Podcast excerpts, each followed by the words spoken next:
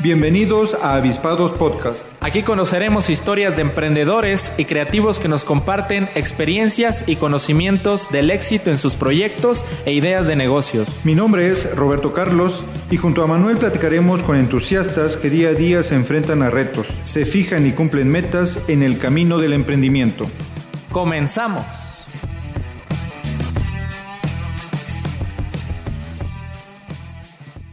Pues muy buenas tardes, nos encontramos ya en un nuevo episodio de Avispados Podcast, el espacio en donde damos cabida a las ideas de emprendimiento y creatividad.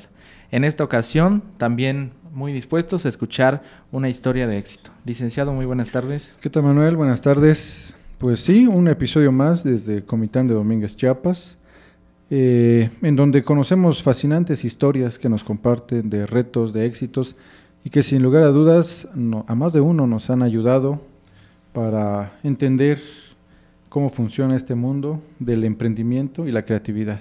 Así es. Hoy eh, tenemos un gran invitado, tenemos a Guillermo Hidalgo Aguilar. Eh, ¿Por qué no nos lees un poco de su reseña? Bienvenido a Avispados Podcast. Hola, Avispados, mucho gusto. Saludos a todo el público, amable auditorio y también aquí a cada uno de ustedes. Gracias por la invitación. Correcto, bienvenidísimo. Este, y sí, pues yo creo que voy, voy directo, licenciado. Estamos el día de hoy en compañía de Guillermo Hidalgo Aguilar, comiteco, pileño de nacimiento, es decir, del barrio de La Pila, nació el 6 de abril de 1983. Orgulloso de sus raíces y el legado de trabajo de su familia, que históricamente ha realizado, pues se dedicaron a trabajar desde pequeños, a muy temprana edad, y él también así lo hizo hijo de Yolanda Aguilar Carreri y Guillermo Hidalgo Moreno, se define como producto del sincretismo, dado que sus padres son de diferentes religiones, católica y cristiana evangélica pentecostés. La formación que recibió ha influido en diferentes aspectos de su vida, sumado a la convivencia con las culturas indígenas, pues su familia se ha dedicado al comercio de abarrotes y de servicios, y despertaron un sentido de responsabilidad y de respeto a los elementos ceremoniales. La formación que ha tenido ha sido desde la infancia temprana en el desarrollo de habilidades en artes plásticas, en la ciencia y el amor por las letras, la música y la gastronomía. Inicia su formación académica de jardín de niños y primaria en el Colegio Regina de esta ciudad, secundaria, Colegio Mariano N. Ruiz, Escuela Preparatoria del Estado Comitán y Universidad IESCH cursando la licenciatura de Ciencias de la Comunicación. Se ha especializado en producción audiovisual, trabajando en medios masivos de comunicación, Televisa, TV Azteca, Canal 10, 10 de Chiapas, del Sistema Chiapaneco de Radio y Televisión y Cinematografía, eventos especiales con C Propie, Fox Sports, ESPN, Fashion TV, entre otros. Ha trabajado para el sistema DIF estatal y nacional, así como también en UNICEF. Y en Comitán tenía un grupo que integraba un grupo de rock. Ha sido fundador del grupo de rock El Origen, creador del nombre también, promotor también de eventos musicales y artísticos en San Cristóbal, Tuxtla y Chiapa de Corzo y coordinador del festival Proyecto Posh. Y el día de hoy nos acompaña aquí en el podcast. Bienvenido. Muchas gracias, muy amables. Muchas gracias, Manuel, Roberto, Ricardo.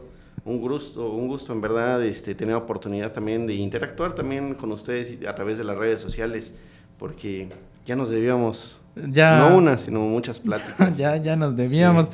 No sé por dónde vamos a empezar, licenciado. Hay mucha tela de dónde cortar. Sí, la verdad, este, hay mucho de qué hablar, de toda la experiencia que, que tiene ya en medios de comunicación. Pero ¿por qué no? Pues vamos rompiendo el hielo, comencemos desde el principio. Este, dice que usted creció en un ambiente de comercio. Este, ¿Qué recuerdos tiene de su niñez en ese aspecto? Muchos, realmente hay una situación bastante especial desde la infancia, que tengo recuerdos muy claros desde que era bebé, desde antes de comenzar a hablar. Recuerdo desde muy temprana edad, hay personas, familia que dicen tenías un año de edad, a lo mucho. ¿sí? Y pues vaya, en materia de comercio, algo eh, muy importante, mis papás pues siempre los he identificado trabajando, así como la mayoría de las familias en nuestro país. Hay gente de repente que se sorprende y dice, no, no, no hay por qué sorprenderse porque realmente vivimos en, en un país donde la gente trabaja, donde la gente le echa muchas ganas y yo creo que es un legado muy especial que tenemos como mexicanos, ¿no? pero en lo particular con mis papás sí lo recuerdo siempre, desde muy temprana hora, eh, pues despertar, despertar cada mañana, iniciar con eh, una oración, ¿sí? arreglarse y desde ese momento prepararse, iniciar el día, de, día a día de trabajo, ¿no? Sí, La cultura del esfuerzo. Sí, es correcto. Pues en este caso, pues mis papás, pues ellos no tuvieron oportunidad de estudiar más que la primaria, no la concluyeron. Y sí, somos cuatro hermanos, tengo dos hermanas y un hermano, somos cuatro en total, dos hombres y dos mujeres. Y sí, los cuatro tuvimos oportunidad de estudiar en la universidad, ¿sí?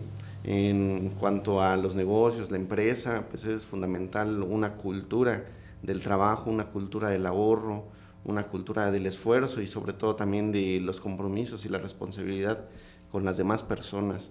Una, la responsabilidad que tenemos como familia, que es eh, por la parte de una empresa, la responsabilidad con las otras familias que integran también como compañeros, como trabajadores y también una, un compromiso con la sociedad.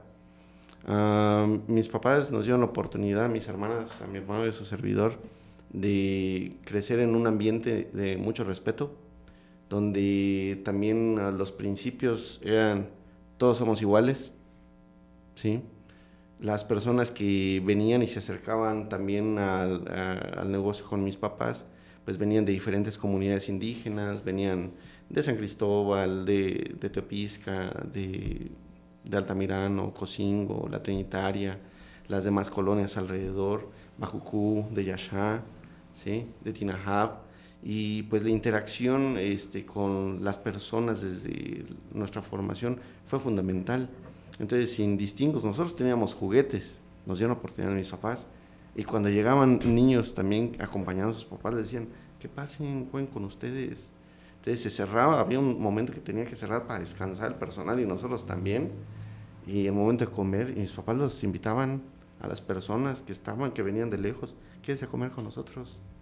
Y entonces fue una experiencia muy, muy bonita. Recuerdo algo muy especial que a través del, del, esfuerzo, el emprendimiento también con mis abuelos, mis tíos y mis papás, que una ocasión tenían que salir ellos, mis hermanas, que son mayores, ellas también estaban ocupadas, mi hermano todavía más pequeño, y recuerdo que tenía seis años, ya habían cerca de 20 trabajadores, y en, en el negocio, en la tienda Barrotes, en crecimiento, y de repente tenían que salir y recuerdo que mis papás les dicen, miren, pues nosotros tenemos algo que hacer, no podemos estar aquí, pero a él lo conocen, a Memo lo conocen, lo han visto que se ha formado y se ha crecido aquí, él ya sabe, él es responsable, entonces les queremos pedir un favor a ustedes, que así como nos responden a nosotros, le respondan a él. ¿Cuántos años? Seis años. Seis años. ¿sí? Y pues realmente aún tenemos convivencia también con las personas que en aquel momento laboraban también con la familia y los queremos muchísimo. Los queremos muchísimo también a nosotros y sí convivimos cuando existe oportunidad en las celebraciones más importantes que tienen y que tenemos. ¿Y si se considera usted consciente ya desde esa temprana edad, consciente en lo que significaba esa responsabilidad o el consciente en lo que significaba no sé, los ingresos para la familia, la el sentido de responsabilidad, ¿eso recuerda usted cierta conciencia? Hasta cierto grado, porque realmente la conciencia niño, ¿verdad? la conciencia se va, se va logrando conforme va pasando el tiempo. Principalmente entre los 6, 8 años es que se genera, pues bueno, qué es lo correcto, lo incorrecto. Para los 6 años, pues yo ya sabía, me crecí pues también en, eh, trabajando con mis papás, siempre en la escuela y en el trabajo. Así ha sido siempre y pues me gusta. Entonces intento, intentamos actualmente con mi esposa también brindarlo pues a, nuestras hijas, sabemos cuán importante es. Hoy en día pues no tenemos tienda de abarrotes, pero a lo que nos dedicamos pues intentamos también de que ellas también vean un ejemplo de, en nosotros. Siempre platicamos con ellas, somos ejemplo. A veces, este, pues de lo que sí puedo comentarles, y si existen personas que están viendo, yo una persona súper penosa, era de las personas más introvertidas del mundo. Pero ocurrieron situaciones que en un momento dado, alrededor de la secundaria, comencé a decir, bueno, pues tengo que cambiar. Me fui dando cuenta y se transformaron, considero hoy en día, en unas de mis fortalezas. Ya no me da pena, antes no hablaba tampoco. Ah, pues de eso, a estudiar ciencias de la comunicación. Sí, Sí, pero el, sentido de la responsabilidad en cuanto al ingreso, el dinero, pues se, se va adquiriendo con el tiempo. Y en esos momentos, pues lo que tenía muy claro, y sí lo recuerdo, es de que tenía que hacer como lo hacían mis papás. Así. Tenía que estar atento a que las personas que la van con nosotros realizan sus actividades y yo también realizar las actividades que me correspondían. Sí. Le tocó, de hecho, estudiar cerca de casa, ¿verdad? En el colegio católico, comentaba usted. Sí, en el colegio también, también un punto muy importante de su semblanza, este, que nos parece muy interesante, es lo que comenta usted acerca de ese sincretismo. Para usted, ¿cómo fue eso de, crecer con diferentes visiones acerca de la, de la religión? ¿No, ¿No le generó cierta confusión o le generaba complementos? ¿Qué, encontraba al conocer de, distintas religiones mientras crecía? De cierta forma, pues tiene semejanza, ¿no? Porque es parte de la base del cristianismo. Sí. Pero sí la forma y el estilo también en que se enseña la doctrina, pues es diferente, ¿sí? Y la, la perspectiva principal, ¿no? Eh, la, la, principal pues siempre es Dios, pero eh, en una pues eh, la persona y vaya el, pues el ser, en este caso la divinidad, pues es Dios, este, pero en la religión católica pues tienen imágenes, tienen la figura de la Virgen, también de los santos, entonces desde muy pequeños fuimos conociendo pues las dos perspectivas, ¿sí? En, en la familia pero también mis papás, eh, realmente yo les agradezco mucho a mi papá y a mi mamá, porque desde muy pequeños siempre nos decían, mira hijo, Dios está en ti. Nos tocaban el pecho, Dios está en, mí, está en ti y en mí, está en todas partes. ¿sí? Dios está en la iglesia, en las piedras, en los árboles, donde los lo busques, ahí va a estar. ¿sí? Aquí lo importante es de que tú aprendas la palabra, la palabra de Dios, sus enseñanzas, el ejemplo, ¿sí? Es importante ir a iglesia, pero sí queremos comentar algo. No te fanatices, ¿sí? No hay que fanatizar, es cierto que ustedes van a crecer y en un momento van, dado van a tomar su decisión, a dónde van a pertenecer o el camino que van a seguir. Nosotros como papás les enseñamos esto porque es lo valioso, lo que consideramos valioso en la vida. Pero siempre con respeto, siempre que tengan necesidad nosotros les vamos a enseñar. También es bueno que se acerquen también al templo, a la iglesia, pero ustedes vayan un momento van a decidir. Y si les decimos, no se fanaticen. ¿Sí? Pues qué, qué interesante, porque generalmente, pues no sé, alguien en la pareja se adapta, ¿no? A, según la, la religión. Sin embargo, aquí hubo ese respeto y, y tenían las dos, dos religiones y eh, importante, ¿no? Esa parte de, la enseñanza y la libertad también, ¿no? De, de, la creencia religiosa. Y sí se adaptaron los dos, de ambas partes, pues en un matrimonio tienen que poner ambos de su parte. Claro. Sí hay momentos que, pues vaya, que se respetan. Sí recuerdo que, por ejemplo, en la primaria, pues imagínense, estudié en una escuela católica, en el Colegio Regina, aquí en Comitán, pues sí quería hacer también la primera comunión y en ciertos momentos pues también decía yo, pues todos mis compañeros lo van a hacer, pero yo no, también por respeto a mi papá, sí, por respeto a la familia, las creencias también de la familia. Aquí hay algo bien interesante, pues en la familia por parte de mi mamá, pues ah, existían sacerdotes, sí, mi mamá es carreri, y por parte de mi papá, pues por parte de Hidalgo, pues son pastores. De hecho, en la, iglesia eh, cristiana, aquí en Comitán, pues vinieron así como fundadores, fueron los Hidalgo. Sí. O sea, eh, interesante porque en ambos lados liderazgos, no, no simplemente este la participación. Exactamente, sino que tenían familia que tenía cierto liderazgo, ¿no? En, ambas religiones. Sí, pero por ejemplo en la familia Carreri, pues eh, también eh, existe también, pues la dentro de la historia familiar, pues como una familia muy católica, y que sigue siendo una familia muy católica. Y en esa época pues habían sacerdotes.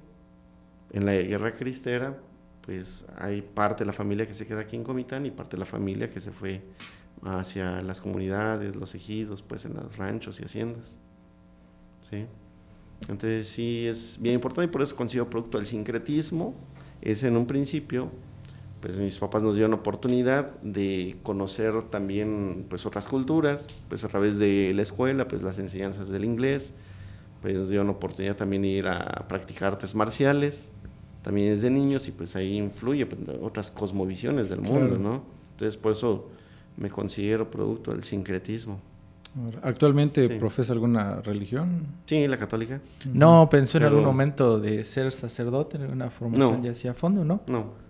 Me lo han preguntado, me lo han preguntado varias veces, pero, pero no. A ver. Y realmente, este, pues sí, eh, ayer hubo una, una, conferencia muy interesante aquí en el INA, que agradezco mucho, me envió la invitación eh, nuestro amigo, el arqueólogo Gabriel Alo Jacinto, eh, envió una invitación muy interesante que, para disfrutar una conferencia que impartieron ayer por la noche y era sobre la, visión que tienen las comunidades tojolabales con respecto al medio ambiente. ¿sí? Esto me, a mí me maravilló porque al momento de escuchar al, al antropólogo, al arqueólogo que estaba impartiendo la ponencia, fui identificando también elementos que también yo he ido aprendiendo desde niño, ¿no? Y sí, me gusta y me interesan mucho los temas sociales, eh, me gusta mucho también aprender eh, los idiomas, eh, considero muy relevante que no únicamente la parte desde las comunidades tengan que aprender nuestro idioma, sino también nosotros también aprender a comunicarnos con ellos. Pues, y, que, no se pierdan, ¿no? Por ahí dicen, una lengua que se pierde es como perder un mundo, ¿no? Sí, imagínense. Entonces platicaban ayer que dentro de la cosmogonía de las comunidades tojolabales, desde la, dentro de su concepción, em, las personas hombres y mujeres tenemos alma y corazón. Pero existen también hombres que son hombres rayo, que tienen habilidades de controlar el tiempo, ¿sí? el clima, el ambiente. Mujeres lluvia y hombres y mujeres arcoíris. Entonces, muy interesante también concepción, en donde esa visión y pues eh, no, nos ha ido pasando también, heredando a través de la interacción. También pues es donde vamos creciendo también en Comitán y en estas partes, ahí en mi familia pues viene el Río Grande, ¿sí? Eh, mi familia es Aguilar, Aguilar Gordillo, y pues ahí en el, en el Río Grande pues también la formación de mi mamá, de mis tíos, nosotros desde pequeños también ir todos los fines de semana y también a veces en la semana ir ahí al Río Grande, pues muchas de las personas con quienes convivimos, nosotros pues mi formación pues ha sido trabajo, trabajando en tienda barrotes, en el mercado y apreciamos muchísimo a todas las personas que, con las cuales hemos tenido oportunidad de convivir. Entonces mis papás siempre diciéndonos, somos iguales, respeto. Esa es una de las preguntas, de hecho, que tengo aquí considerada para usted, es acerca de de cuáles son los aspectos que usted aprecia más de nuestra sociedad comiteca. Aprecio varias. Aprecio varias que somos, aquí en Comitán existen hasta cierto tiempo, ya en el reciente, se va perdiendo un poco de ser familias amalgamadas. Tiene sus pros y sus contras, ¿no? Ser este, familias amalgamadas, que esto significa que muy unidas, sí es bueno estar muy unidos, pero en las tomas de decisiones, si se hace en conjunto y con eh, de manera equitativa, pues sí considero que es bueno, ¿no? Este, con la interacción y pues hoy en día existen otros modelos de familia. Antes pues era la familia tradicional, ¿no? Mamá, papá, se casan, tienen sus hijos. Hoy en día pues ya de lo que vivimos también las nuevas familias, los nuevos modelos, pues somos mamá, papá, nos casamos, a veces hay hay un hijo, hay una hija también este, de, de promedio, promedio, y la integración de una nueva familia y la convivencia, las perspectivas con otra familia. Entonces, es, y ha sido muy interesante. Aquí lo que aprecio en Comitán es de que existen muchas personas, nuestras familias son responsables, interactúan muy bien entre ellas.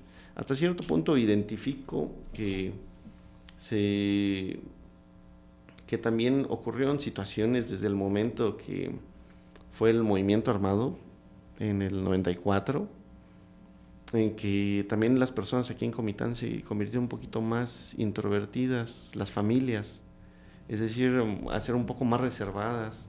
fue un proceso que fue cambiando con el tiempo, porque también hoy en día, bueno, existen muchas personas de diferentes lugares y no sabemos quiénes son, a, quién, a qué se dedican, o qué, qué, es lo que va a hacer, sí.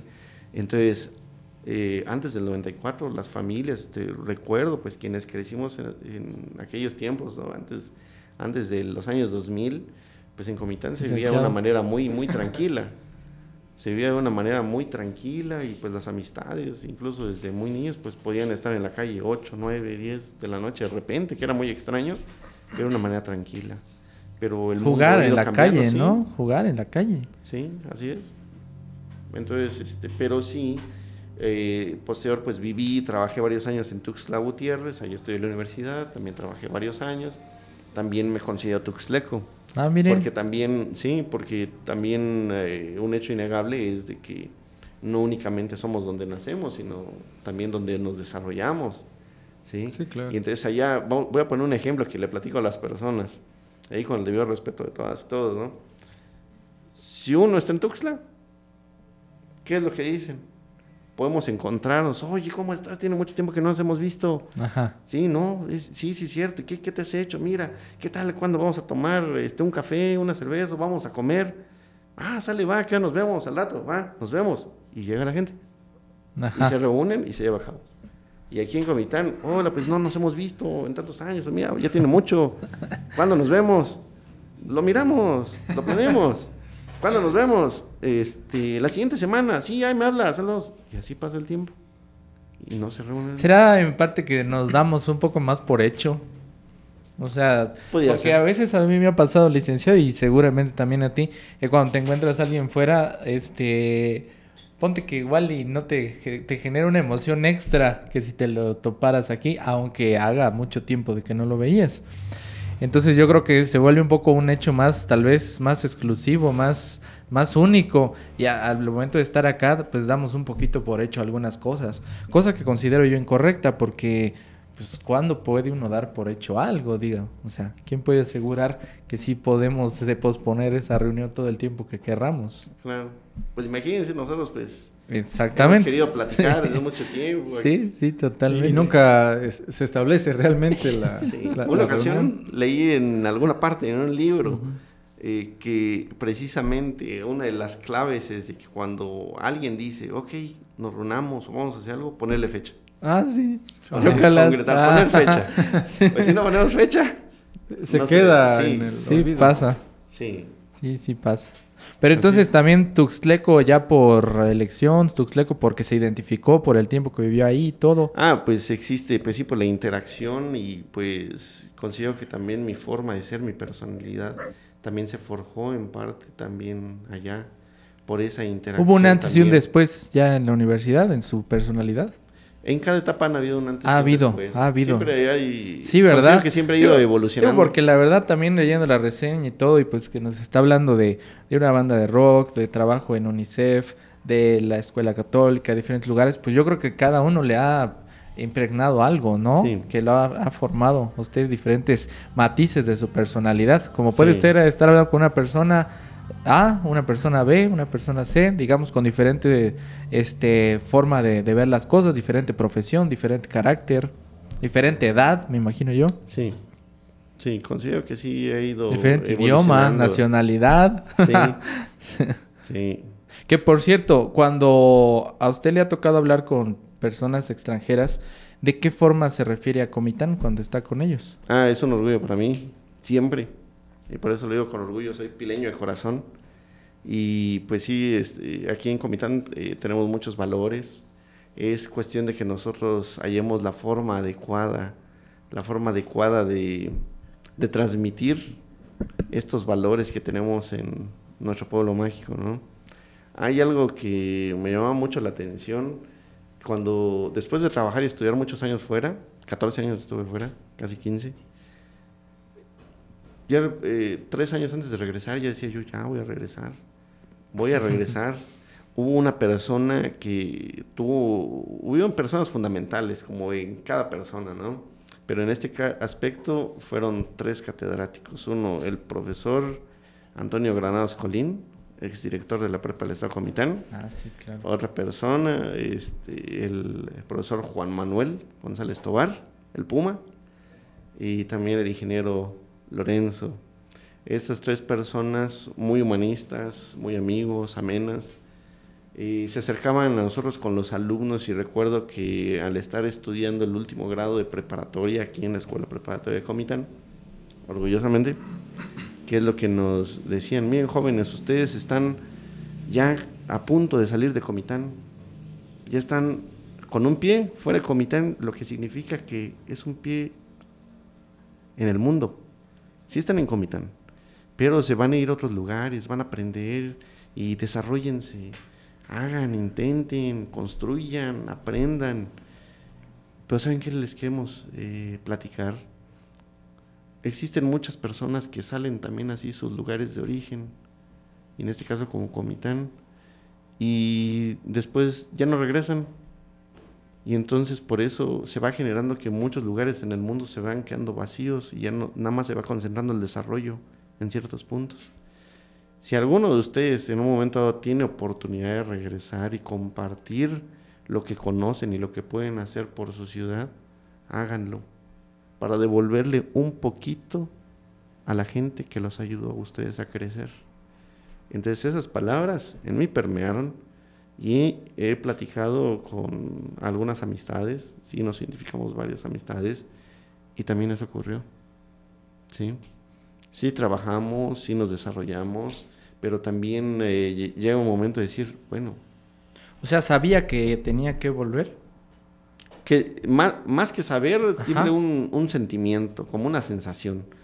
Y creciendo siempre de manera personal y profesional, bien, muy bien. Pero llegó un punto en que uno eh, me di cuenta de algo que estaba ocurriendo aquí en Comitán, que mis papás necesitaban ayuda. ¿Sí? Como padres sacrifican tanto que a veces no nos dicen a los hijos. Son tan valientes y también a veces este, intentan siempre estar lo mejor para nosotros, que en un momento dado que tomo la decisión de, estaba viendo para ir a estudiar al extranjero, para ir a Vancouver, ya tenía también pagado unos estudios, iba a ir a especializarme en producción audiovisual, en, cinematográfica. Decido tomar vacaciones. Ya tenía trabajando cerca de cinco años y medio y no había pedido permiso, ni vacaciones, nada. Me digo, pues quiero ir a ver a mi familia. Naturalmente venía yo de vez en cuando, algún que otro fin de semana, pero es, ven, desayuno, comida y vámonos otra vez. Sí, porque amo también mi profesión. Pero de repente una de esas ocasiones que me encuentro, que pido ese permiso antes de viajar, me doy cuenta, pues coincide que mi papá pues estaba enfermo. Y al darme cuenta mi mamá también estaba, que estaba atentos. Entonces eso me hizo reflexionar y decir, pues bueno, todo va bien, pero ¿qué estamos haciendo nosotros? Puse en una balanza, ¿sí? ¿Qué es lo que quiero en la vida? Porque si es cierto en medios de comunicación, uno puede ir muy bien, pero también a veces ya no tiene tiempo uno para hacer su vida personal. Y entonces poner en una balanza, pues, ¿qué, ¿qué, me hace más feliz, no? Entonces no me arrepiento, no me arrepiento de haber vivido también historias con personas que también ya no están, que ya han fallecido. Y pues eso es lo que yo quería.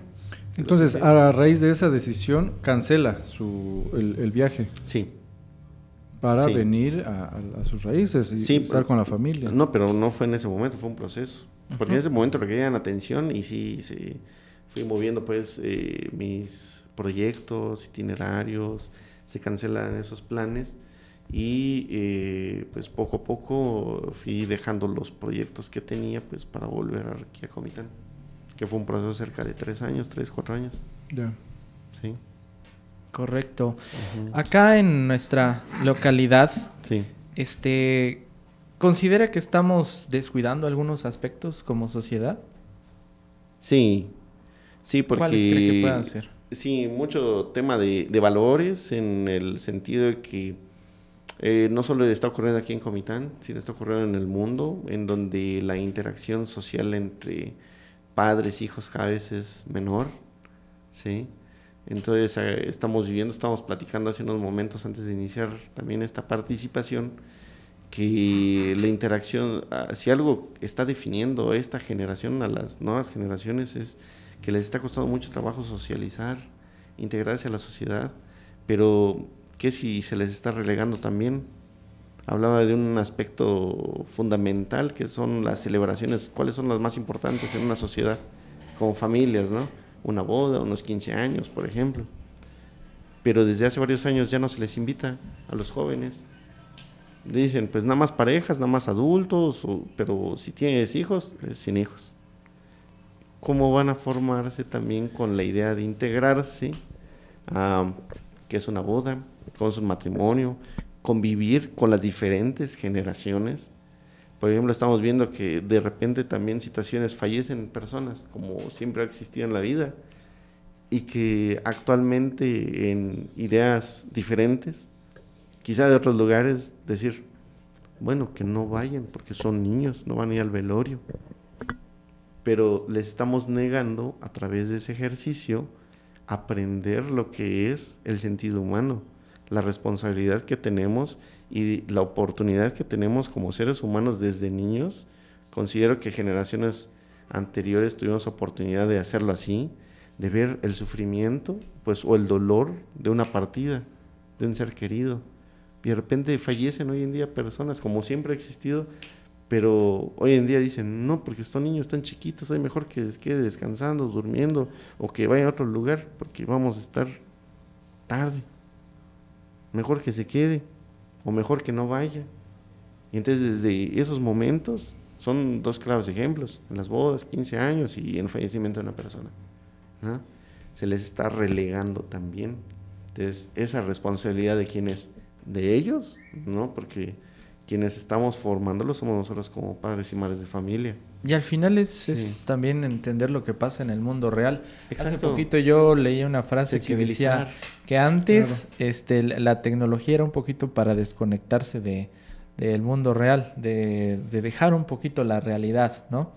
Pero que ahora lo que se busca o lo que muchas veces añoramos es desconectarnos un poquito para tener más dosis de realidad. Sí. Entretenemos también si, Desconectarse a los sí exactamente, sí. O sea, curioso, si a, los pequeños, a las otras generaciones creamos esas barreras, creamos esas brechas, pues también los estamos mandando directos y sin escalas a un mundo pues más desconectado, ¿no? Sí, y parte de la realidad. también y precisamente así, la, la, conexión en este mundo interconectado hoy en día, algo que, que, que pasó que al, al, momento, antes de regresar aquí a Comitán, me comencé a reunir con algunas personas de las universidades, catedráticos, directivos también, y les extendí un punto fundamental, pues que he trabajado en varios lugares que muchas personas pues, consideran importantes y que sí lo son, y en su momento medios de comunicación muy, muy importantes a nivel mundial,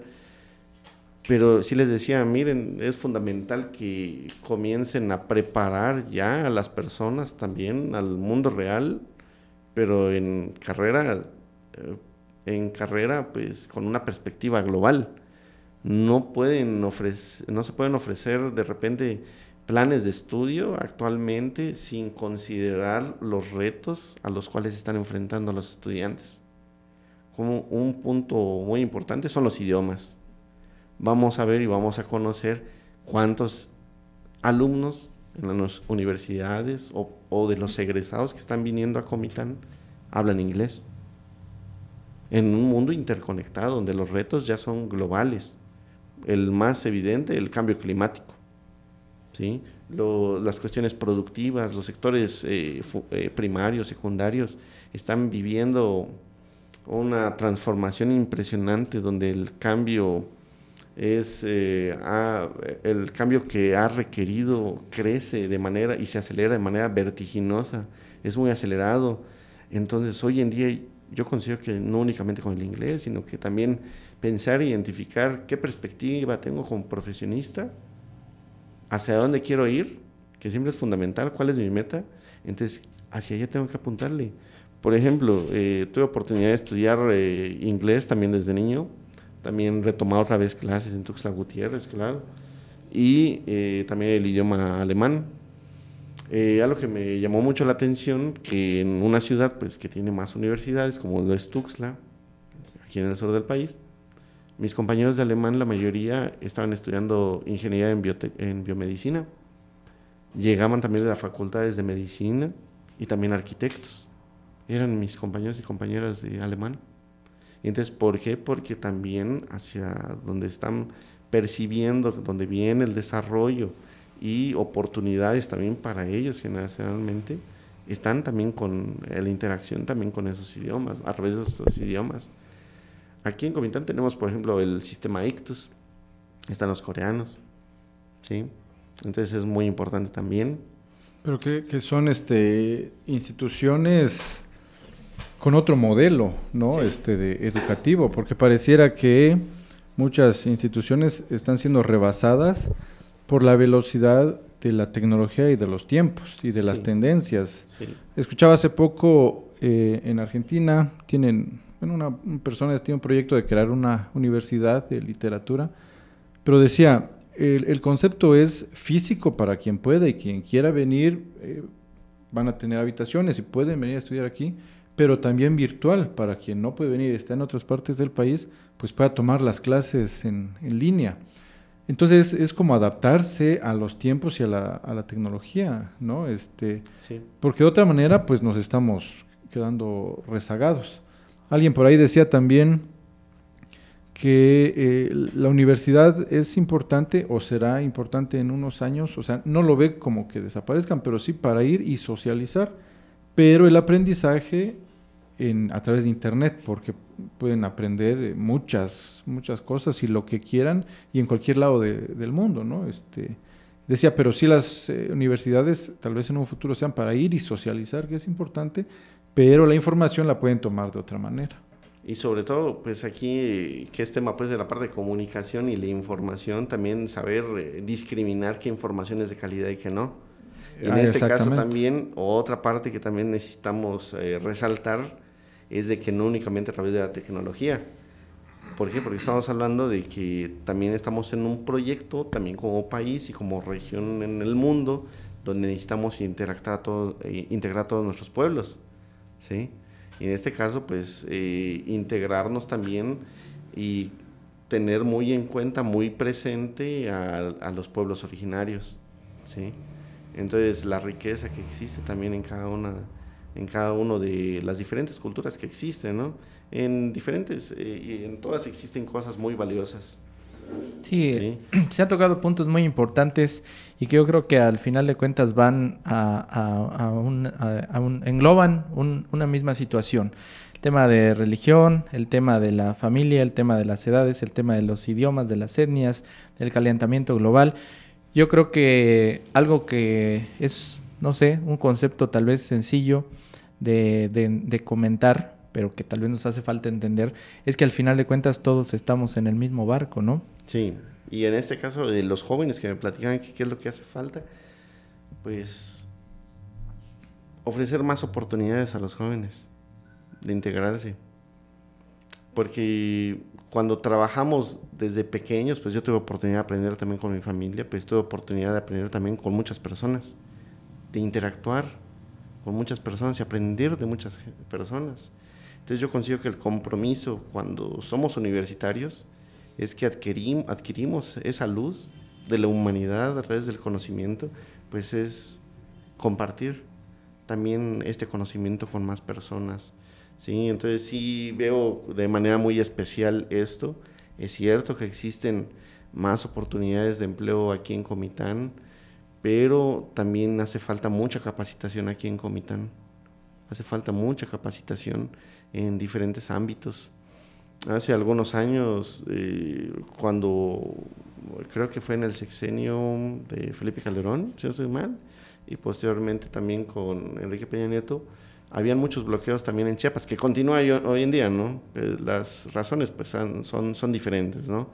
Pero sí este, ya lleva un buen tiempo también de bloqueos también aquí en nuestro estado de Chiapas. Y sí ha llamado mucho la atención que recuerdo cuando estaba dejando los medios de comunicación también para venir aquí a Comitán, Pues dijimos, ¿qué vamos a dedicarnos? Pues a otra de nuestras pasiones, la industria gastronómica. Comenzamos a trabajar en restaurantes y para restaurantes también, porque también cocinamos también desde temprana edad.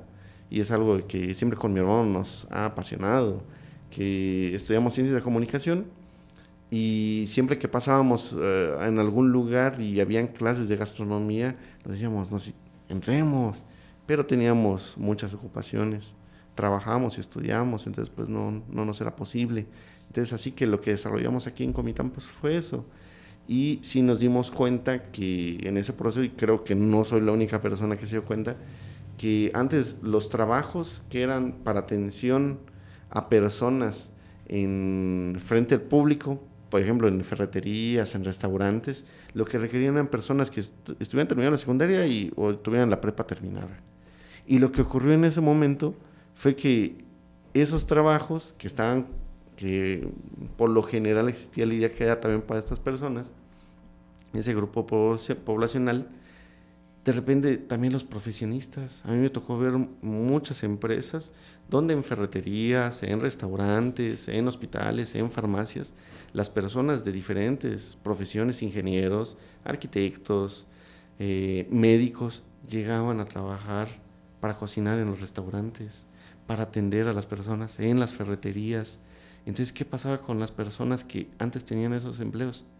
Entonces, pues es fundamental también eh, prestar también atención a los temas de capacitación. Aquí, actualmente pues se ha invitado también a través de las instituciones a capacitaciones a los prestadores eh, de servicios, pero la gente no acude. Existen capacitaciones y muchas personas que trabajan en empresas no acuden a capacitarse. Existen pláticas y reuniones y las personas no llegan para conocer cómo hacer mejor el trabajo. Pero ¿cuál cree que sea la actitud que predomina? ¿Será algo así como este cierta soberbia de decir, pues yo sé hacer mi chamba y qué me van a venir a enseñar a alguien de fuera o qué cree que es o es falta de conocimiento de la importancia que tiene la capacitación o que no se difunde o qué, cree que sea? Pues yo creo que con el paso del tiempo pues se han ido eh, los ánimos también bajando también por realizar ¿sí? Pero es cuando más se necesita, cuando tiene que surgir esos diferentes estilos de liderazgo que contagien a los ah, diferentes gremios. ¿A qué se refiere con eso de, que se bajan los, los ánimos? Eh, pues de que a las personas, pues de lo que percibo es, ¿por qué razón? Es, hay empresas, hay negocios, hay diferentes instituciones. Se les invita y convoca a capacitarse y no responden. Y no llegan las personas o no la comparten la información para que las personas lleguen. Entonces, esos líderes de repente dicen, o, esas personas que están procurando este, mejorar el servicio, también caen en eso de, bueno, si no hay este, una buena respuesta en lo que estoy haciendo, le bajan las pilas. Pues aquí lo que se ha visto es de que líderes sí llegan, pero si estamos hablando que son diferentes gremios, pues también tendrían que llegar. Por ejemplo, se ven eh, claros ejemplos. Yo lo veo, pues hoy en día nos podemos enterar mucho a través de las redes sociales. Sí, es una maravilla tecnológica. Veo el trabajo que están haciendo los arquitectos en Comitán y es maravilloso. Es muy buen trabajo, es impresionante. Y es una razones más para sentirnos orgullosos también del todo el talento que están haciendo. Del Colegio de Ingenieros también otro gremio también muy importante que está haciendo eh, trabajo muy importante aquí en Comitán es este, el gremio médico. Están haciendo labores impresionantes y que están buscando también unirse.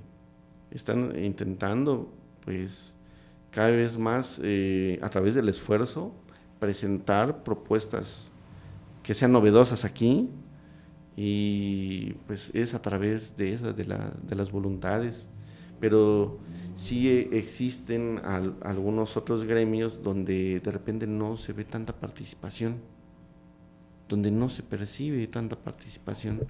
Entonces yo considero que algo que fundamental es que buscar formas de intentar contagiar el ánimo a participar. Si existen oportunidades, participemos, Sí. Eh, es, es, importante, aquí ya hemos tenido diferentes este, personajes y hemos hablado mucho de eso, de, de, que Comitán todavía tiene cierto aislamiento. Ya, ya no hablemos de, de, los conflictos que muchas veces nos causan mucho problema en Comitán, sí. pero sí hay, hay cierto aislamiento y lo que menciona de la capacitación, tal vez eh, como no hay esa, eh, no sé si llamarle competencia o esa necesidad tal vez de, mejorar por ese aislamiento, porque todavía siento que no estamos tan abiertos al, mundo. Pero cuando lleguen, a mí me llama la atención, por ejemplo, platicaba con una persona y aquí este, están por abrir un KFC, que, todavía es, es, curioso, pero es novedad aquí en, en Comitán. Y están en la contratación de personal y me dice, se los llevan 15 días a Tuxtla para capacitación esos monstruos de empresa tienen muy bien analizado su modelo de negocio y capacitan a, su personal y van a abrir tres turnos. Entonces, ¿qué pasa con las pequeñas empresas comitecas que no han puesto ese énfasis en capacitar a su, a su personal, ¿no? Y que únicamente hay un turno y que en la tarde ya no está. Vienen estos monstruos de empresas con modelos ya establecidos a nivel mundial y que sí se vienen a comer una rebanada muy, muy grande del pastel. Entonces, no sé, tal vez eso va a forzar a que las pequeñas empresas también, pues, no sé, se empiecen a capacitar más para no quedar fuera del mercado. Sí, pues más que todo, pues también son empresas como la que acabo de mencionar, que traen modelos de negocios y también planes de, con proyectos de inversión que están en otras, eh, la capacidad que tienen de invertir otras también dimensiones, otras, ¿sí? claro. Eh, tienen otros apoyos y estrategias financieras, ¿no? Que les permite también llevar a cabo eso, pues son modelos de negocios tan probados y comprobados y que funcionan. Entonces, aquí lo que tendría que hacerse, pues una es capacitarse y, y ver la forma en que se pueda establecer los acuerdos, tanto con el personal, y tanto también con, con los gremios ¿no? que, que, integran, porque sí llama mucho la atención, por ejemplo, a, en la industria de la construcción.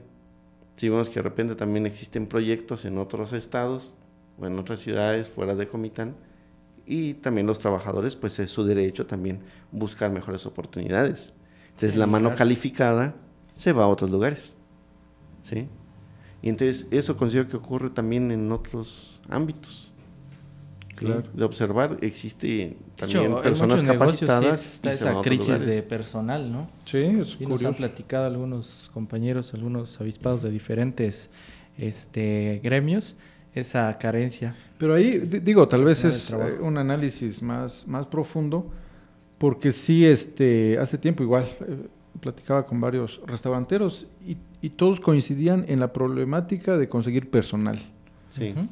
Sin embargo, estadísticamente también la tasa de desempleo es muy alta en, en, en bueno, en el país, ¿no? Y, y, en Comitán. Entonces, ahí, ¿qué, qué está pasando, no? Este...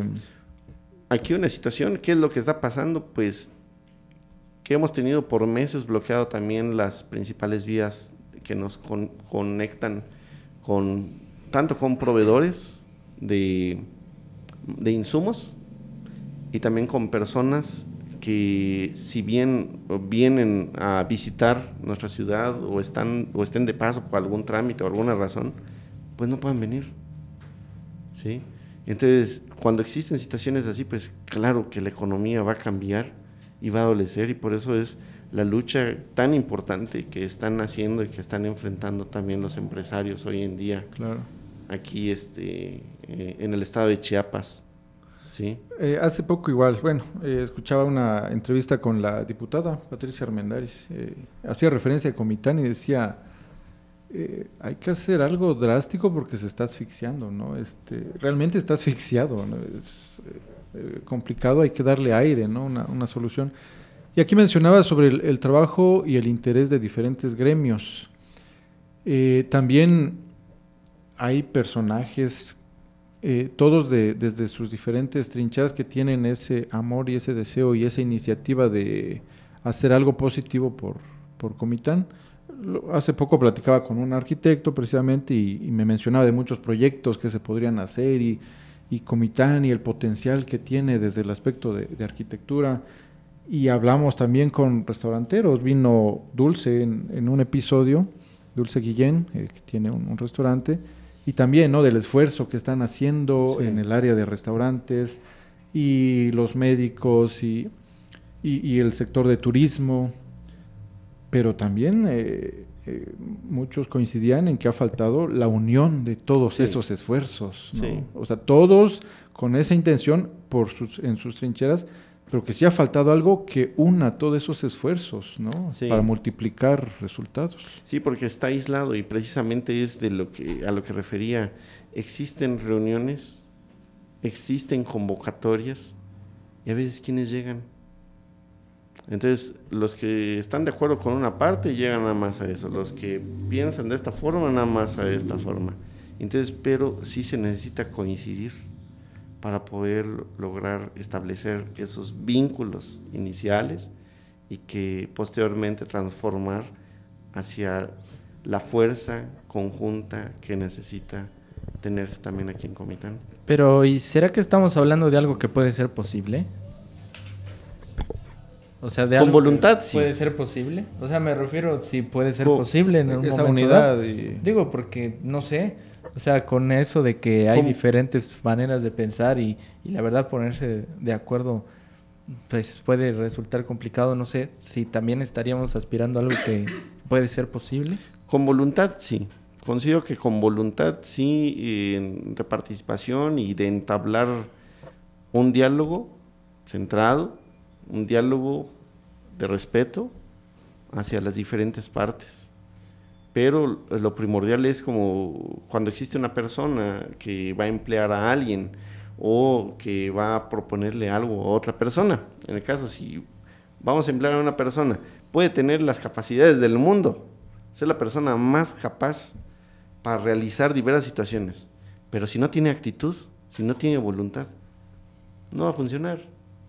Entonces vale un millón de veces apostarle a una persona que sí tiene voluntad de hacer las cosas a alguien que no lo quiere hacer.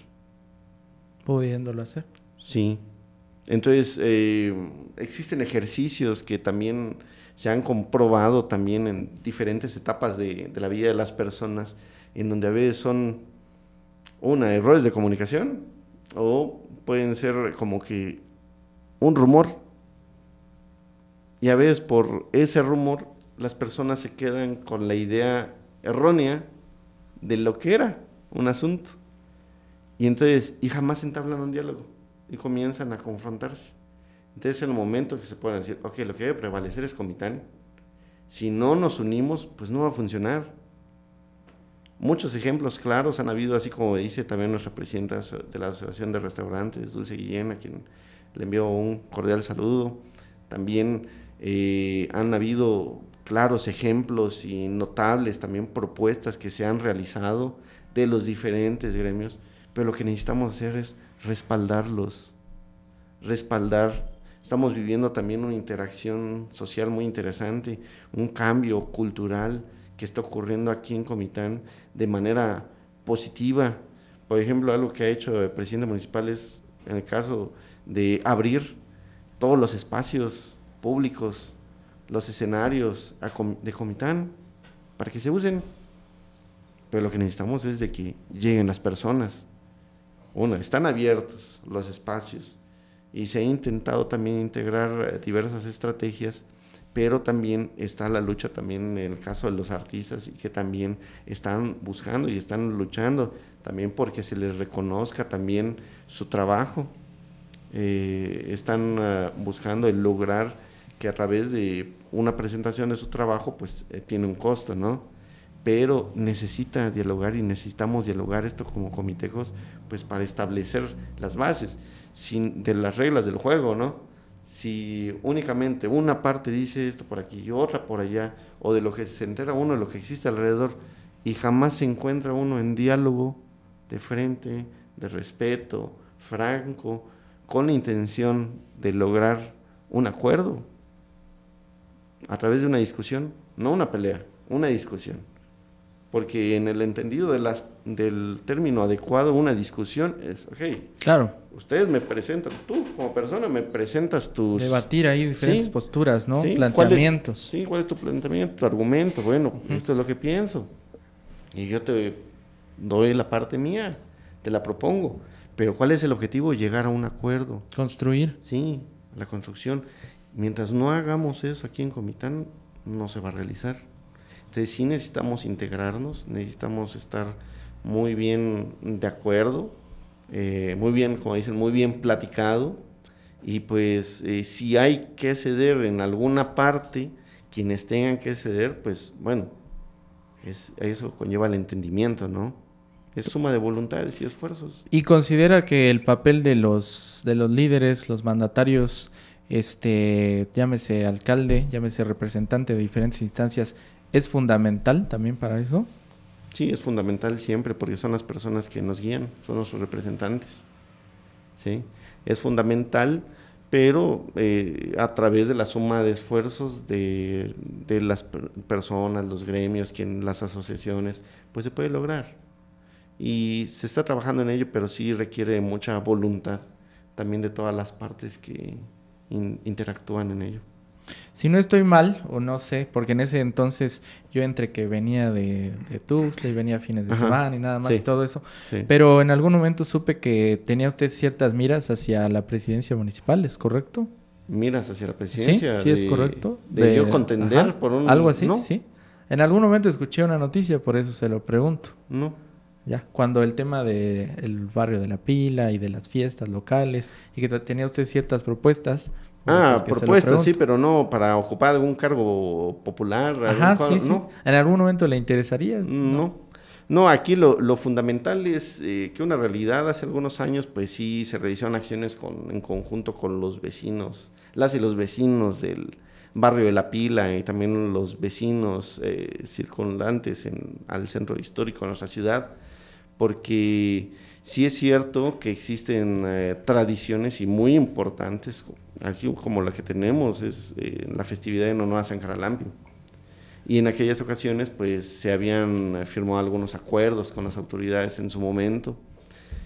Eh, nos pusimos de acuerdo, vecinos, instituciones públicas, escuelas particulares, eh, negocios también en, el alrededor del centro histórico y llega un momento en que no se habían cumplido los acuerdos, pero ya después suscitó lo que habíamos eh, plantado desde un principio. Algunas personas eh, en el barrio ya no querían que estuviera la feria de San Caralampio, otras personas pues naturalmente sí lo que logramos establecer eh, en los acuerdos también este, con las personas del barrio es decir, nosotros platicamos, es que aquí lo que se trata no es de que se, se vaya a la feria, no es de que sea la culpa una festividad que ocurran este tipo de situaciones, sino que tienen que normarse. ¿sí? Se establecieron acuerdos por ejemplo, algunos de los vecinos eh, de los barrios, pues lo que les resulta molesto es de que en las mañanas, cuando salen de sus casas, pues se encuentran sucias, se encuentran sucias los espacios eh, públicos, sus banquetas, sus entradas, ¿no? cuando existe esto. Otro tema que ocurría antes era la inseguridad, ¿sí? no había tanta iluminación incluso el sonido en que se tenían algunos establecimientos era muy elevado, ¿sí? Entonces las personas habitando dentro de sus casas, pues llegaba un momento que ya no toleraban pues tanto, tanta bulla, ¿no? En la ventana de sus habitaciones, ¿no? Y entonces lo que se estableció pues fue un acuerdo si llevar hacia el entendimiento, uno, las personas que vienen de los, a trabajar en las ferias, pues están buscando también, y es su derecho también, el, ejercer también un, trabajo para adquirir también la remuneración que necesitan para, para, ellos, para sus familias. Lo que logramos acuerdos en el barrio de La Pila con las y los vecinos, también con el mercado primero de mayo, fue de que se habilitaran, se habilitaran espacios en casas públicas, en casas, perdón, casas particulares, para que abrieran baños, se mejoraran y también los baños del mercado primero de mayo. Entonces, así asegurar también un poquito más este, que las personas que vienen visitando a este tipo de eventos, pues lleguen a un lugar limpio, no hagan, este, se vean en la necesidad de usar la calle para, vaya a hacer sus necesidades, ¿no? Y también mejorar la iluminación. Entonces yo creo que con ideas, con propuestas y con voluntades, pues sí se pueden realizar. Sí, pero no, no, no, ah, había, no era, no, era, no era la intención. preparando licenciado y para las próximas contiendas, no, no, no, era, estás candidato. no, era la, no era la intención. Ah, bien.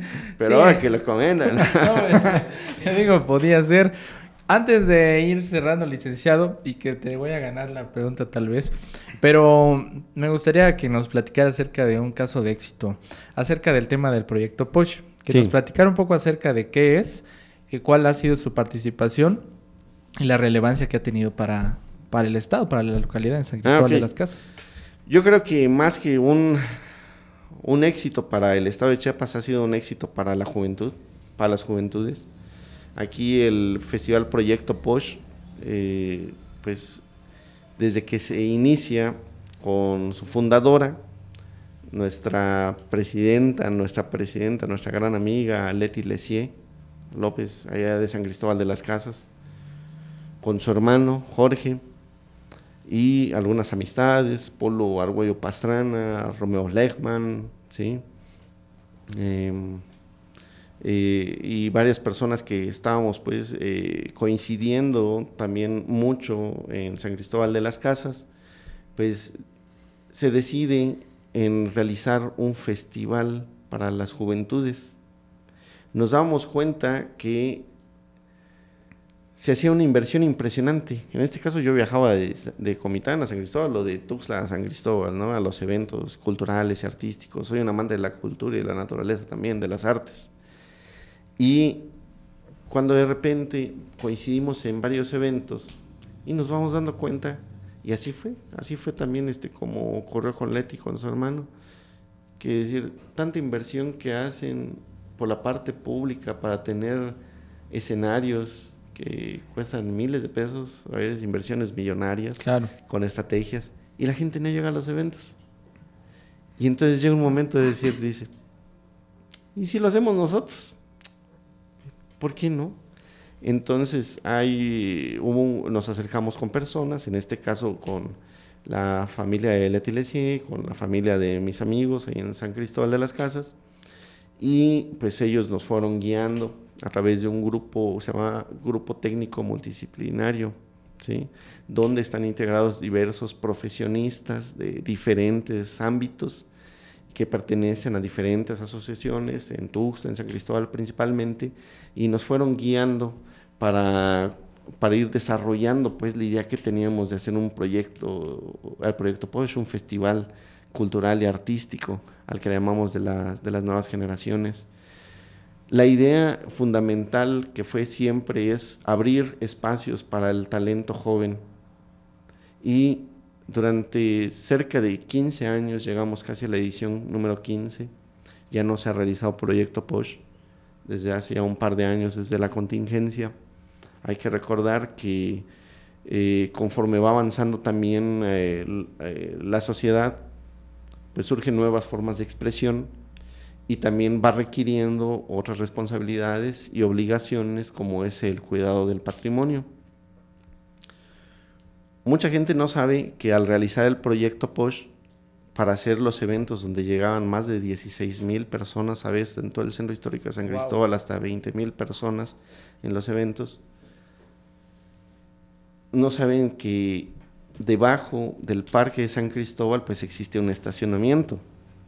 Pero como es, eh, pues es una construcción que ya tiene muchos años y que también está también en unas cimentaciones que también eh, ya son antiguas, este, en algunas partes pues requería de un apoyo. Entonces para realizar el Festival Proyecto POSH se requería también apuntalar y también contratar equipos especiales para soportar el peso de la gente que está encima. Entonces a nosotros sí nos lo permitieron. Todo esto nació este, con la idea así de, de mi amiga Leti Lesier, ella a quien le envío también un saludo ahí en San Cristóbal, Tuxtla Gutiérrez, su familia, que hace poco también tuvimos oportunidad de reunirnos que en hacer este festival y integrar las actividades de, las empresas. ¿Qué estrategia es la que se usó? Se hicieron reuniones donde con empresarios y también con representantes sociales, en este caso con la presidencia municipal, en donde a las autoridades se les planteó realizar este tipo de festival y este tipo de acciones para tener siempre activos y vivas este, San Cristóbal de las Casas.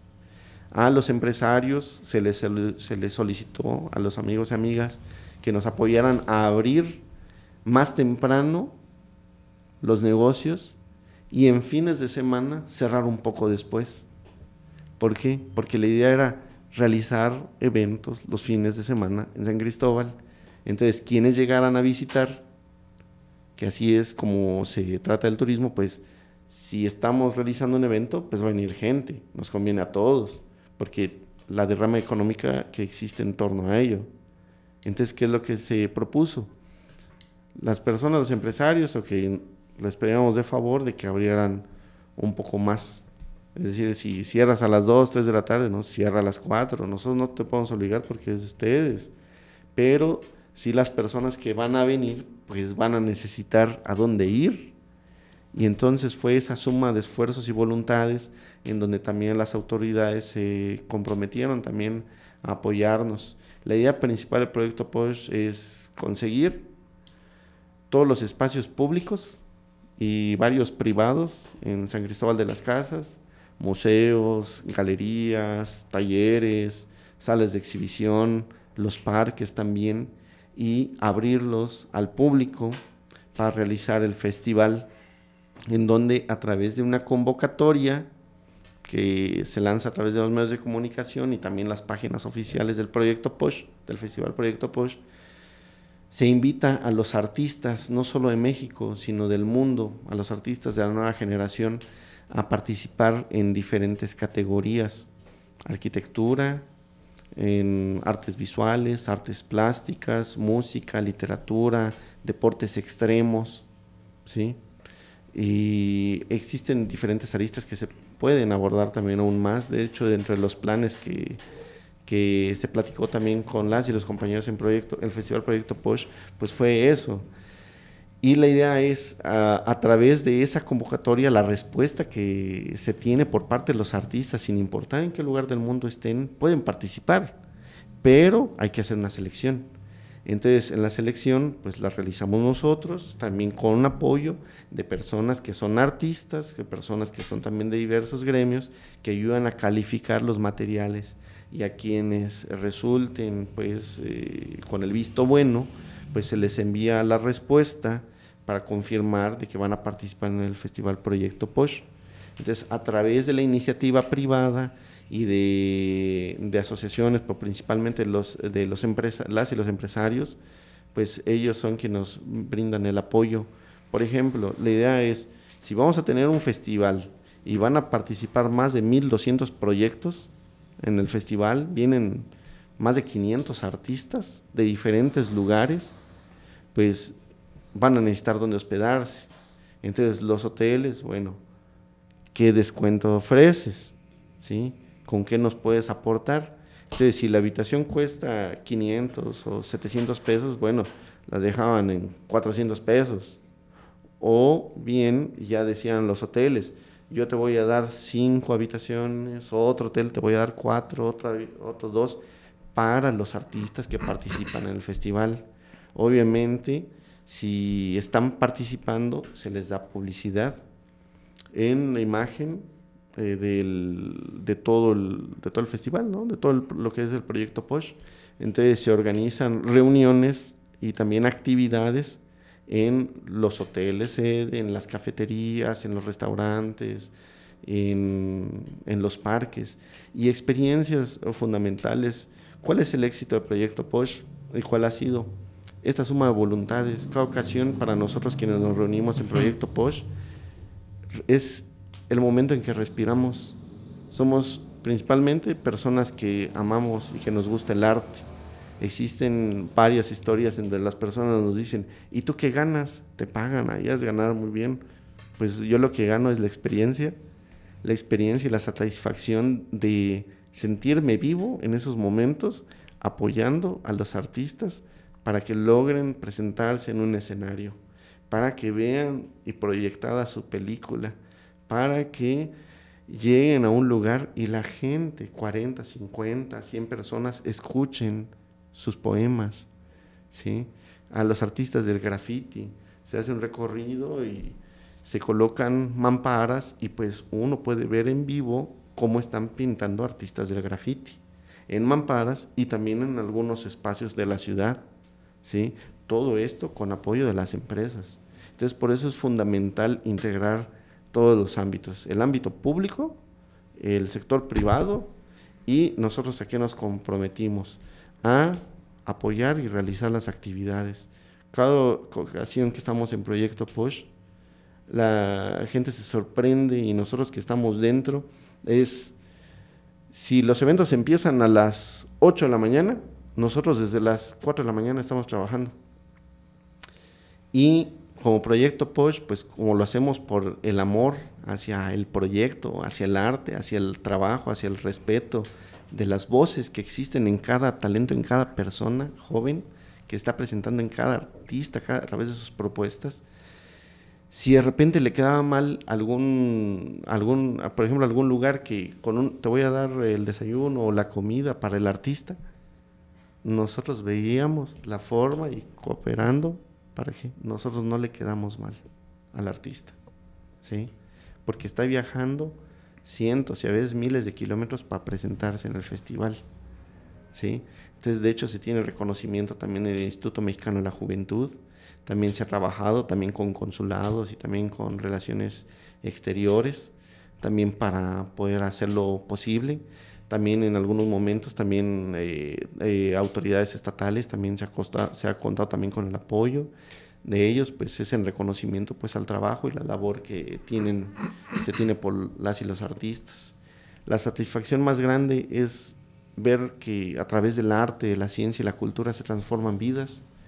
Existen historias que tenemos cuando, por ejemplo, ver a través de deportes urbanos, ¿no? Este, ver a unos muchachos que están solos, que están en la calle, no están haciendo actividad, a veces sí hemos sido testigos también de otras cosas que a lo mejor están haciendo uso de algunas sustancias. Y entonces, pues todo se acerca así desde joven. Eso es lo valioso de los jóvenes. Ay, ¿qué onda? Ah, ¿Qué tal? Bueno, respeto. ¿Y qué estamos haciendo nosotros? Armando las rampas, armando cuestiones de carpintería, pintando. Y entonces conforme van pasando los días, se quedan, ah, mira, ahí se van acercando. ¿Y qué? ¿Cómo están? ¿O cómo se llaman? ¿O qué están haciendo? ¿Para qué es? Se les empieza a explicar. Y de repente a veces nace también las personas decir, les ayudo. O a veces sí, o les decimos, ah, ¿quieres ayudarnos? Vente. Y entonces a platicar.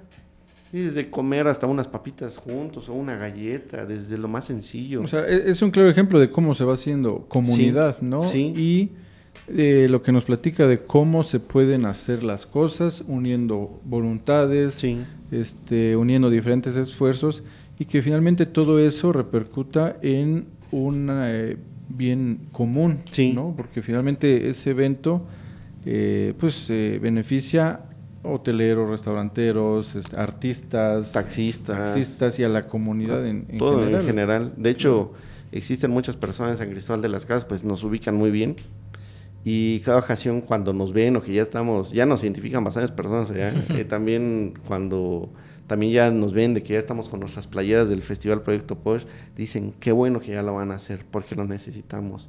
Y el primer año, las personas que siempre nos han apoyado también desde el principio han sido los medios de comunicación.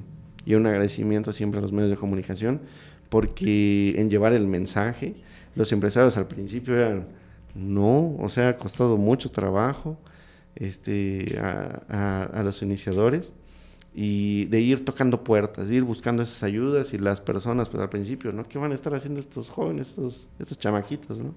Pero la primera ocasión que vieron, la primera edición, la gente ya entendió de qué trataba. Para el siguiente año ya se sumaron más y el tercero más y así. Y entonces eh, al estar en festivales como este tipo de proyecto Posh y no únicamente puede hacerse ahí, sino la idea del proyecto Posh es de que viaje ya lo realizamos en Tuxtla Gutiérrez también, en Chiapa y Corzo, y la idea es también, si es posible en un momento dado, hacerlo también, claro, también aquí en Comitán. Entonces, es desde las 4 de la mañana empezar, vamos a ir a ver que se estacionen los vehículos, que levantar las sillas, a dejar todo limpio, porque ese es el compromiso nuestro como jóvenes y como proyecto POSH. Nos están permitiendo hacer uso de los espacios, nosotros tenemos que cuidar y ser responsables de ello. Y entonces termina el evento 11, 12 de la noche, termina el concierto 1, 2 de la mañana, a levantar la basura. Y hay experiencias bien interesantes porque en el transcurso de los años pues ha ido mejorando, se forma cultura. Desde el principio de repente habían muchas personas que llegan con, dejan basura, latas, todo. Y nosotros pues, bueno, si quieren sumarse, pues ahorita que termine el evento, aquí tenemos bolsas y vamos a levantar. Y llamó mucho la atención que al principio, este, en las primeras ocasiones eran los extranjeros, sobre todo alemanes, japoneses, daneses, suecos, que se acercaban y decían, oye, ustedes están organizando todo esto para nosotros y todavía están levantando esto que hicimos, préstame una bolsa, ¿sí? Pero poco a poco, año con año, fuimos viendo ese cambio, siendo testigos que a través del arte y la cultura mejoran las cosas, viendo a través del ejemplo y también una gran líder, nuestra amiga Leti Lesier, que, por ejemplo, un graffiti, entonces habrá quien esté de acuerdo y quien no Recuerdo muy claramente una, este, una ocasión que se acercan unas personas y de repente le colocan un letrero, un papel encima de la obra del artista. Que le pegó y dijo, ¿y a esto promueven? ¿A esto le llaman arte? Y Leti, pues al leer, pues cuando estábamos así, se queda, pues ¿qué hacemos? Pues lo quitamos, ¿no? Pues porque está dañando pues la obra del artista. Y entonces en el momento que toca el papel, viene un grupo de muchachos y muchachas y dicen, hey, estás violentando nuestra libertad de expresión. Ella, permíteme, vamos a analizarlo. ¿Sí? Y entonces le dicen las personas, no, es que mira, nosotros colocamos ese papel y entonces tú nos estás limitando nuestra libertad de expresión, la libertad de expresarnos, y ustedes están promoviendo el arte, y es lo que dicen. Y ella dice, mira, ok, respeto, yo toqué la hoja, lo saqué, pues te voy a decir algo. Tú que no al caso, tú que, no acaso, desde el momento que tú estás colocándole esas, esos señalamientos, pegándole encima a la obra del artista, no estás limitando tú su libertad de expresión. Entonces se crean diálogos así bien impresionantes. Entonces, eh, cuando se inicia con el graffiti se veía que quedaban las obras ahí expuestas, bajo seguro, pero obviamente de repente llegaba alguien y las rayoteaba, pero conforme fue pasando el tiempo y los años, las personas ya se habituaron a, comprender y a respetar el arte. Entonces se tiene hoy en día también San Cristóbal de las Casas, en donde si alguien pinta un mural, no lo van a tocar, no lo tocan porque ya valoran y se tiene esa perspectiva y no únicamente San Cristóbal de las Cosas. Menciono San Cristóbal de las Casas porque es el lugar donde se realiza, pero hay que entender pues que es una ciudad turística y en donde llegan personas de diferentes lugares. Es decir, que a través del arte y la cultura no únicamente la población local resulta impactada de manera positiva, sino también las personas que llegan también a visitarla. ¿sí? Otro ejemplo muy interesante que por ejemplo, este, siempre me he dedicado dentro del proyecto Posh a ver como alternativas, darle voces a voces que todavía no han sido escuchadas. Entonces, un ejemplo que les voy a poner en deportes urbanos, que son BMX, rollers, skates, ¿no? que son eh, bicicletas, patines y patinetas, ¿no? Okay, el, el deporte extremo. Y cuando de repente la primera ocasión con unos amigos, pues lo que se tuvo oportunidad de llevar eran un spot que integraba dos rampas pequeñas y una barra para, para hacer este también los, eh, este, los ejercicios que se realizan también en deportes extremos. Y de repente pues veíamos, pues eran muy poquitas personas que estaban ahí en San Cristóbal de las Casas que le daban. Recuerdo a un muchacho inglés, recuerdo a otra persona que iba viajando a Estados Unidos y otros dos, tres muchachos de San Cristóbal que de repente llegaban. Y entonces el primer año lo que ocurrió es, pues como teníamos ahí las rampas y no mucha gente lo estaba usando, había un grupo de niñas y niños que estaban jugando en el parque porque sus papás y mamás están trabajando pues ahí en la vía pública, están trabajando este, de, este, que son de origen eh, indígena y de repente pues los niños les llamaba la atención y entonces dijimos pues bueno pues si quieren usarlo úsenlo, entonces llamó mucho la atención que los niños estaban bien pequeñitos y les pusimos los cascos, pues, y que usaban la patineta y ahí lo agarraban como resbaladilla. Subían y bajaban. Y entonces un compañero les tomó fotografías. Entonces, muy bonito, pues, o sea, se vea, pues, la escena. Entonces, porque están viviendo la infancia, ¿no? Sí, sí, entonces están divirtiendo. Pasaron los años y en otra ocasión, ya cerca, cuatro o cinco años después, que de repente estoy dando publicidad ahí, ah, pues te invitamos a Proyecto Post, pásenle, pásenle, miren, les regalo un programa. Y entonces de repente este, va pasando caminando un muchacho que está vendiendo dulces. Entonces como este, que venden eh, cigarros, dulces, demás, que, que aquí en el argot o en, el, en la descripción también este, en nuestro México le llaman canguritos, ¿no? que tienen este con, con el debido respeto, ¿no? Que, que, se merecen, pero es porque delante llevan cargando pues un, un aditamento donde colocan todos los dulces y, y, van caminando con y van exhibiendo sus productos que ofertan, ¿no? Entonces va caminando y entonces este, eh, le digo, amigo, mira, pues este, te invito a Proyecto Posh, mira, acércate. Y dice, el muchacho se acerca, sí, ¿qué hay? Y entonces le empiezo a platicar y me dice, lo conozco. Y le digo, sí, mira, y, y también tenemos eh, conciertos, tenemos muestras eh, exposiciones fotográficas, cortometrajes y también esto. Y entonces lo estoy invitando y me dice el muchacho, lo conozco. Y además le digo, sí, pero mira, también tenemos, me dice, es que lo conozco, me señala. Y entonces le digo, ¿cómo? Entonces me quedé por eso, me estaba diciendo varias veces, repetía, lo conozco. Y le digo, ¿qué, qué es lo que pasó? Y me dice, este, me dice, es que yo a usted lo conozco porque hace muchos años, cuando ustedes trajeron esto, yo estaba jugando y de repente nos prestaron unos cascos y así es como que vi. Cuando yo estaba jugando, escucho que tenían en el otro escenario, en la Plaza de la Paz, que están diciendo, este, y los invitamos también a una muestra de esto, una muestra pictórica y demás. Entonces, ahí donde estaba el muchacho era en, los, en la Plaza de los Arcos, el niño y es donde se hacía la exhibición de graffiti en vivo. Entonces, como estaban pintando, dice el niño que él le llamó la atención ver el trabajo de los artistas del graffiti. Le gustó mucho. Y el momento que él se está resbalando, él escucha que hay más, hay más de esto. Dice, yo no conocía dónde era el Museo de Artes Populares. Y de repente él dice, se va, fui buscando, buscando, ¿dónde? Estaba chiquito el niño. Entonces hasta que llegué y en el momento que entra al museo, dice que él se, impactó y se queda, esto es lo que yo quiero hacer en mi vida. Y entonces, ¿en serio? Sí.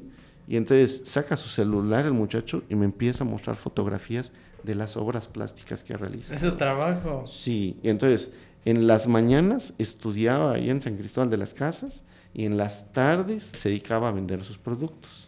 Dulces, chicles, cigarros, galletas y con el dinero que juntaba los fines de semana viajaba a Tuxtla Gutiérrez, iba a las galerías con los artistas, iba a las Nicachas también, y también de vez en cuando se iba a Villahermosa o, viajaba a Oaxaca. Entonces él ya era un artista también. Entonces son de las experiencias bonitas, ese es el pago para mí y para las personas que estamos en Festival Proyecto Push.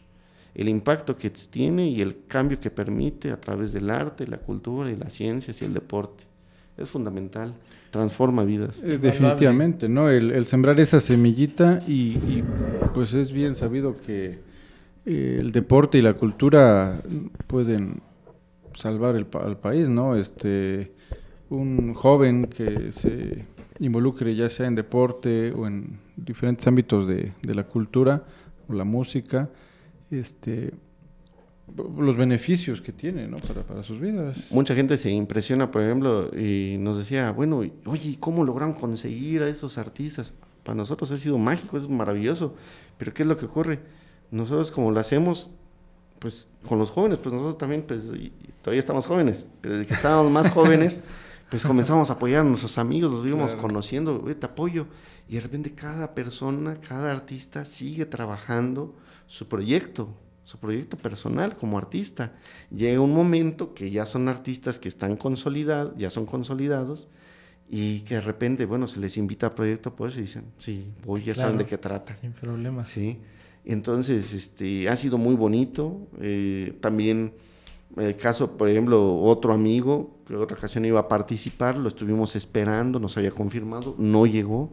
En el momento que regresamos a Tuxtla unas cosas y a Comitán otras, al llegar a, la casa de un amigo, nos encontramos que estaba allá afuera y le dijimos, ya pues vos, ¿qué, te pasó? ¿Por qué no llegaste ya? No, es que ya no pude. ¿Qué te pasó? Bien que nos dijiste que ibas a llegar y mira, ni, ni participaste ya. Te estuvimos esperando y fuiste el único que faltó. Y ya nos explica, miren, es que se acuerdan que yo les platiqué que sufría maltrato, sufría violencia en mi casa. Entonces, cuando lo conocimos a él, él vivía en las calles, no tenía dónde vivir, dice, yo pasé en Navidad, Año Nuevo, en una casa abandonada, lejos en la ciudad, entonces sintiendo frío, sin nada que comer. Cuando los conocí a ustedes, me fui acercando y me enseñaron a soldar, me enseñaron también a hacer e integrarme. Entonces, yo ya tengo hoy en día un trabajo, y con ese trabajo yo ya logré sacar a mi hermana. Mi hermana ya tampoco está sufriendo violencia en su casa. ¿Así? Y entonces, eso es lo maravilloso. ¿sí? Sí, sí, Una cadena de eventos, ¿no? Sí, sí. Producto ahí de las iniciativas con buenas intenciones, ¿no? Sí, sí. Y sí requiere compromiso. Ah, Voluntad. totalmente. Sí, claro. Totalmente. Licenciado, pues estamos ya en la parte final aquí de de nuestra charla. Definitivamente yo creo que podemos este, considerarlo próximamente un invitado asiduo para compartirnos de diferentes temas y contagiarnos de su visión, felicitarlo por las iniciativas que ha tenido, la manera hasta donde las ha llegado y porque sabemos que es luchador incansable de estas causas, que siempre que me toca encontrármelo en las calles está de un lado para otro persiguiendo precisamente estas iniciativas y queriendo hacer más. Entonces, pues reconocer su trabajo, felicitarlo mucho y agradecerle, agradecerle también por estarlo haciendo este y, motivarnos de esa manera, o sea, motivarnos de esa manera a quienes podemos sumarnos y que la invitación siempre está abierta, ¿no? Muchas gracias a ustedes, es muy especial esta invitación y pues un agradecimiento siempre, un saludo enorme y reconocimiento también a nuestra familia Posh, les mando un saludo en donde se encuentren porque saben que están en diferentes lugares del país y del mundo. Los aprecio y los quiero mucho. Un saludo a mi familia que están ahí en casa, a mi esposa, a mis hijas y a ustedes un agradecimiento muy especial. No, este, pues eh, muchas gracias por acompañarnos y este, compartirnos eh, su experiencia. Yo creo que sí queda abierta la invitación para un capítulo siguiente. Hay muchos temas que quedaron pendientes, su experiencia en medios de comunicación, que también este, debe ser una historia bastante interesante. Ya será en la próxima, la próxima plática. Eh, para ir finalizando, siempre hacemos una pregunta a todos nuestros invitados. Si usted pudiera regresar a través del tiempo y viajar a, no sé, 20 años, y hablara con Memo Hidalgo de hace 20 años, ¿qué le diría? Sigue con entusiasmo y con mucha energía. Positivo, positivo. Mi mamá este, y mi papá sí me platican algo y dicen, disfruta hasta el mismo aire que respiras. Siempre recuerda, disfruta. Disfruta entonces cada proceso. Entonces sí es lo que diría, pues, si le has echado muchas ganas, ponle todavía más energía positiva para lograr eh, contagiar ese ánimo también que es tan necesario para las personas que, que lo necesitan, ¿no? Vengo del futuro y ¿qué crees? Todavía eres joven. sí. Totalmente. y un saludo a todos los amigos también de ah, ah. los grupos de rock, también que estábamos aquí en Comitán. ¿Algún este saludo también a la comunidad alemana en el estado? En alemán podría ser. Ah, ya. Ja, äh, hallo, my, my friend. Äh, ich äh, liebe äh, Salut von, aus Mexiko. Tschüss. Y a la comunidad avispada alemana que próximamente nos esté escuchando. Muchas gracias, licenciado. Pues vamos cerrando de esta manera este episodio. Creo que sí. Eh, nos despedimos de este capítulo recordándoles que nos encuentran en las principales redes sociales como Avispados Podcast, en Facebook, Instagram, TikTok. Y pueden escuchar los capítulos completos a través de su plataforma de podcast favorita, eh, Spotify, Amazon Music, Apple Podcast y Google Podcast. Eh, pues nos despedimos y nos escuchamos en el siguiente capítulo. Gracias amigos, platicamos en la próxima. Buenas noches. Avispados.